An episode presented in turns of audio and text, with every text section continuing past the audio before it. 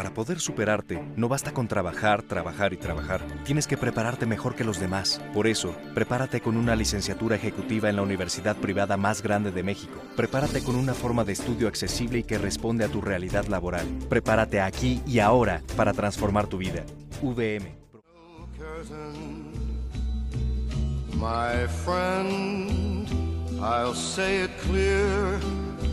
I'll state my case, of which I'm certain. I've lived a life that's full. Hola, muy buenas noches, queridos radioescuchas. Bienvenidos a un programa más de entrevista psicológica. Antes que nada, haremos la presentación correspondiente para aquellas personas que nos sintonizan por primera vez. Este programa está dirigido por las estudiantes de la licenciatura en psicología, Maribel Mérida. Hola Mari, buenas tardes. Hola, muy buenas tardes. Y Sol García. Muy buenas noches, Sol. Buenas tardes, noches a todos nuestros radio escucha. La servidora, Josefina Vera y dialogaremos sobre la entrevista psicológica en personas adultas mayores. En primer lugar, abordaremos las argumentaciones que nos permiten entender el desarrollo en la etapa adulta, del amor en la relación de los seres humanos, la relación que sostienen consigo mismos y con los demás. De esta manera, conoceremos cómo vivimos los seres humanos estos cambios desde una perspectiva psicosocial. Sin duda alguna, en todas las edades hay emociones que afectan nuestra vida, que afectan nuestra comunicación con los demás y con el tiempo. Conforme aumenta la edad, las personas van perdiendo el sentido por la vida. Tienen crisis normativas, periodos de cambio en los cuales tienen que asumir nuevas funciones o asumir la pérdida de alguna de ellas.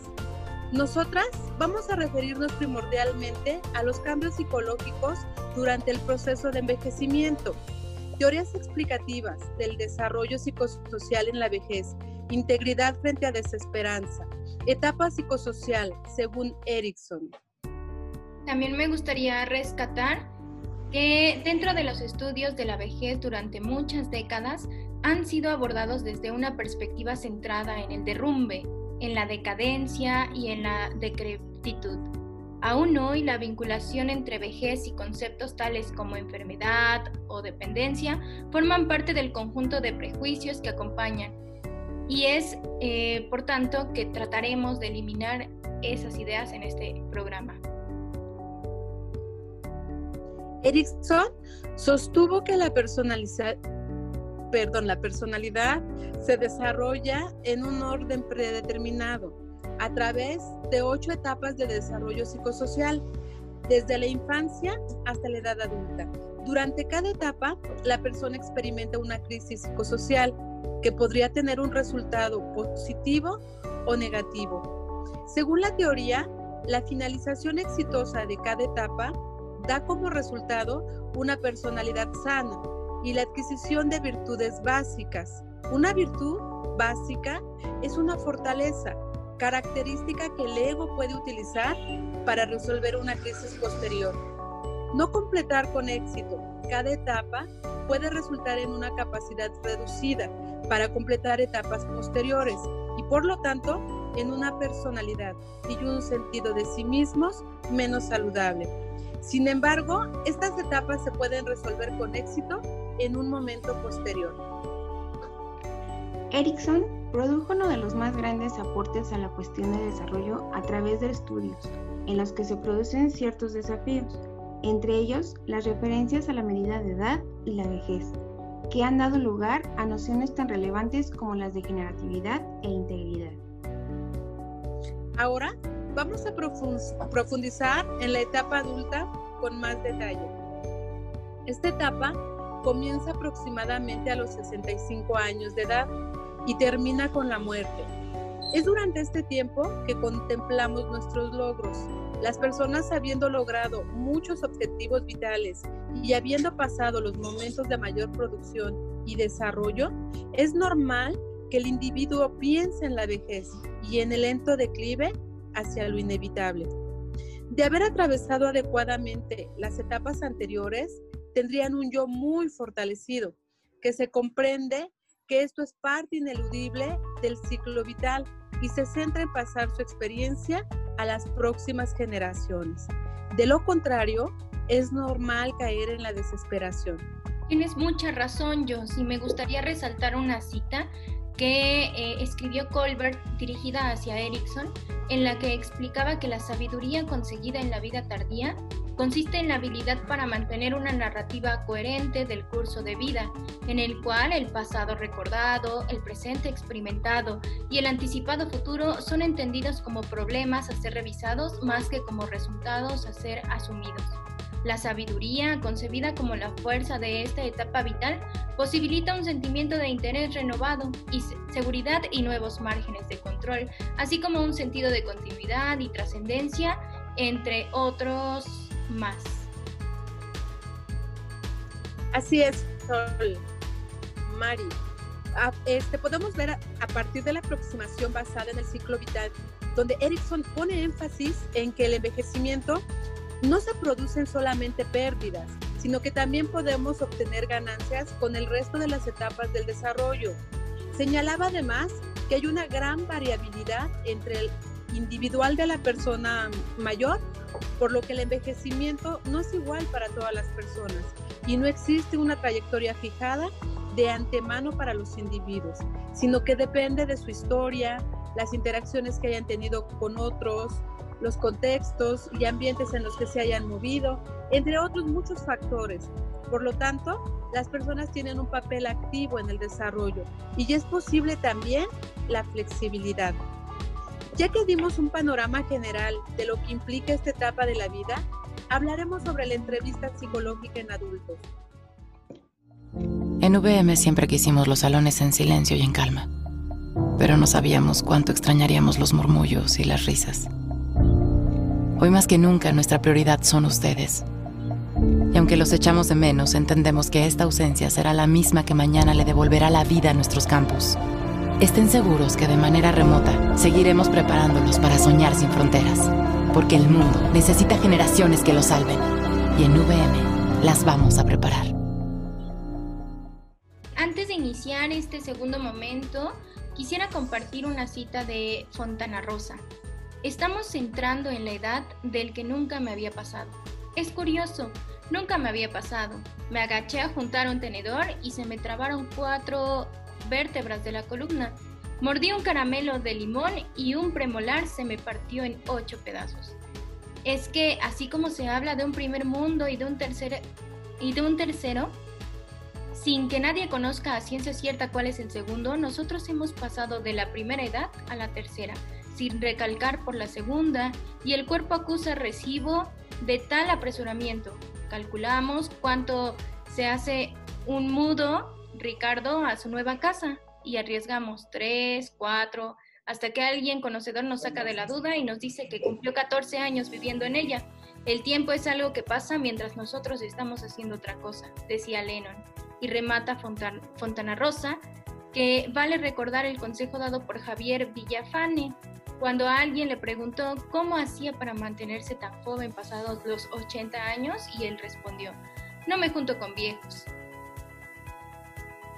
Así es, Sol. El concepto de viejismo tiene que ver con los prejuicios, la discriminación y la internalización de una imagen. Viejo es igual a enfermo. Las enfermedades de, la vejez eh, que pueden tratarse con el psicoanálisis pueden ser eh, estados de confusión agudos, depresión tardía, síndrome paranoide, neurosis y cambios en la personalidad. Por lo tanto, para realizar una entrevista psicológica a un adulto mayor, hay que tener en cuenta diversos aspectos que facilitarán la obtención de información congruente y valiosa. Dentro de las actitudes, podemos destacar la empatía, la calidez, la competencia, la flexibilidad y la tolerancia. Y ante todo, la ética profesional. Además de habilidades de escucha y comunicación que nos permiten llegar al diagnóstico y evaluación. Sí, en una entrevista para adultos se puede utilizar una entrevista ya sea abierta dirigida a, la amnesis dependiendo del paciente y de la referencia. Esto es cara a cara, donde se solicita información como historia familiar, alguna dolencia crónica, sueño lejano o representativo. Considerando las características del adulto mayor, sería apropiado realizar una entrevista abierta, la cual nos facilitará ondear en aspectos psicodinámicos, psicosociales y situacionales de manera más amplia y profunda. La línea técnica que sostiene la entrevista en la vejez son las mismas que se consideran para cualquier etapa vital de la vida. La entrevista clínica la miramos desde el paradigma psicoanalítico. Las características de la entrevista del campo psicoanalítico se mantienen inalteradas, ya que el mismo psicoanálisis se modifica según la especificación de la etapa en que surge la crisis. Sí, complementando esto que acabas de comentarnos, Montero, 2019 nos propone cuatro aspectos que nosotros debemos de tener en cuenta para comprender el tipo de trabajo psíquico necesario para un trauma por la muerte futura como en el que estamos viviendo en esta etapa. Dentro de, esta, de, de este trabajo se divide en cuatro aspectos. El primero es el trabajo de duelo, donde la persona necesita cancelar la fantasía de la eterna juventud a partir de la percepción de su propio envejecimiento. El segundo punto es la actualización del ideal del yo. Esto implica poder cotejar aquello a lo que han aspirado, con lo que se pudo obtener y también tolerar, punto importante, aquello que no se logró hacer en la vida. El punto número tres es la resignación de la conflictiva preedípica y edípica. Los padres queriendo ubicarse en el centro de la escena, dando cuenta del narcisismo y evidenciando la dificultad para aceptar ese desprendimiento esencial eh, con sus hijos. Y cuatro, la historia de las identificaciones y desidentificaciones. Las identificaciones se relacionan con el yo ideal, aquella instancia sujeta a revisión, y las desidentificaciones como una toma de distancia respecto al discurso parental y social y una reconsideración y conexión con el propio discurso. Es esencial esta parte. Muy interesante lo que nos menciona Montero Sol. En el campo analítico, siguiendo los autores mencionados, implica una dinámica que incluye fenómenos de transferencia y contratransferencia. Los fenómenos propios de la entrevista tendrán que ver con priorizar la transferencia como elemento de caldera el discurso y armará un relato particular del sufrimiento psíquico de ese sujeto en relación a otro que escucha. En la transferencia se jugará en lugar del entrevistador, posiblemente más joven, con el objeto de ataques envidiosos, descalificaciones, etc. Por contrapartida, las reacciones como transferenciales que impactan en los objetos internos del entrevistador, padres, abuelos, dan una dinámica particular al proceso. Estos lugares que se podrían jugar en cualquier proceso de entrevista, pero en este caso, la diferencia de edad y generacional es un elemento real insoslayable. Insoslayable, perdón. Sí, estas son algunas preguntas que se pueden realizar durante la entrevista, como son ¿qué recuerda sobre su infancia? ¿Qué, ¿Qué ocupa o qué hace en su tiempo libre? ¿Cómo cambió su vida después de la jubilación? Eh, ¿Cómo está su memoria? O si tiene eh, ganas de aprender cosas, cosas nuevas. Sí, efectivamente, la teoría de la entrevista, eh, al, estar, o la tarea más bien, al estar entrevistando, desde esta perspectiva implica, por un lado, no desconocer el papel de lo sociocultural, lo biológico, como ya se dijo en la historia de este adulto, y de su devenir en la relación de lo subjetivo con el lugar, eh, los eh, avatares somáticos, pero también por otro lado significa tener mucha cautela y, técnica al considerar esta parte cultural, no solo lo biológico o las condiciones que se están presentando fisiológicas, sino también eh, todo lo que está rodeando a la persona.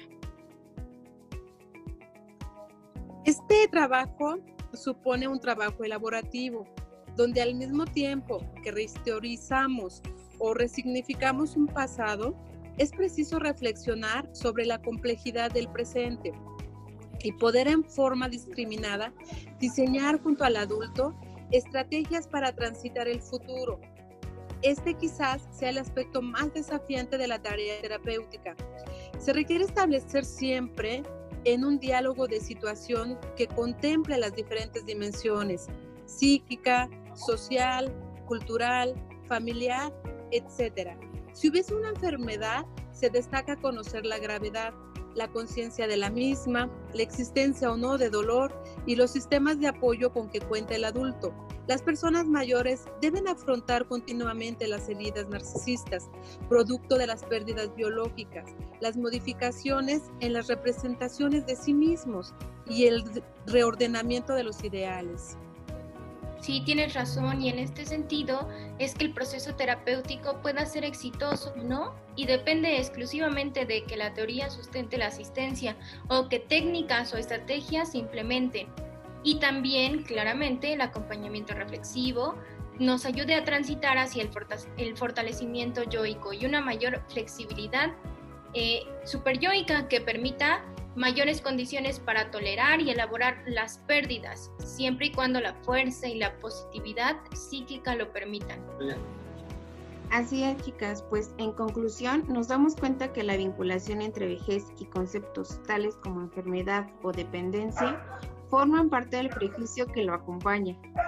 Cuando la vejez está incluida dentro de un proceso vital y a la vez se reconoce su componente de diversidad, resulta adecuado elaborar un estudio de las capacidades y habilidades de los viejos eh, que representan en relación con su vida cotidiana y en los distintos entornos en que ésta se desarrolla. Eh, nosotros como psicólogos tenemos que hacer que la persona se sienta segura y que haya una confianza entre ambos.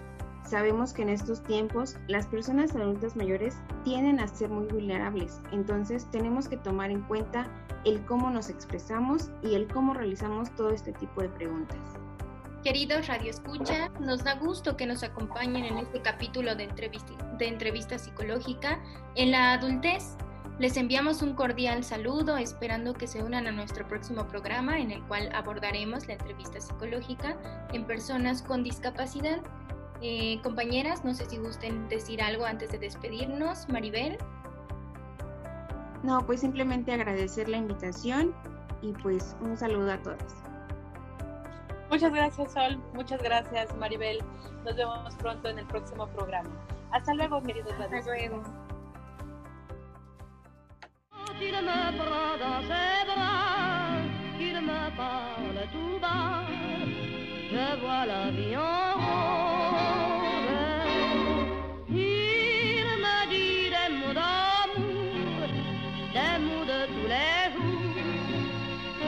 Me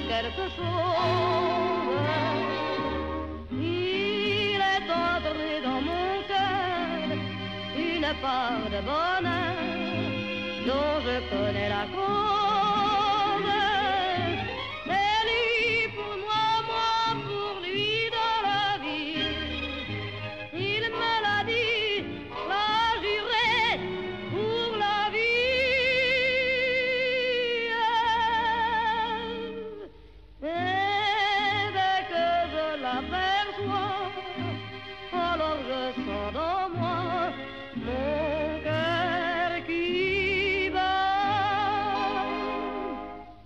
Des nuits d'amour à plus finir, un grand bonheur qui prend sa place. Des ennuis, des chagrins s'effacent, heureux, heureux, en mourir. Quand il me prend dans ses bras, il me parle tout bas, je vois la vie en rose.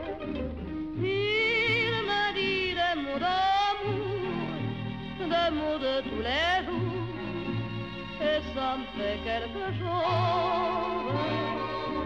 Il est entré dans mon cœur une part de bonheur dont je connais la cause.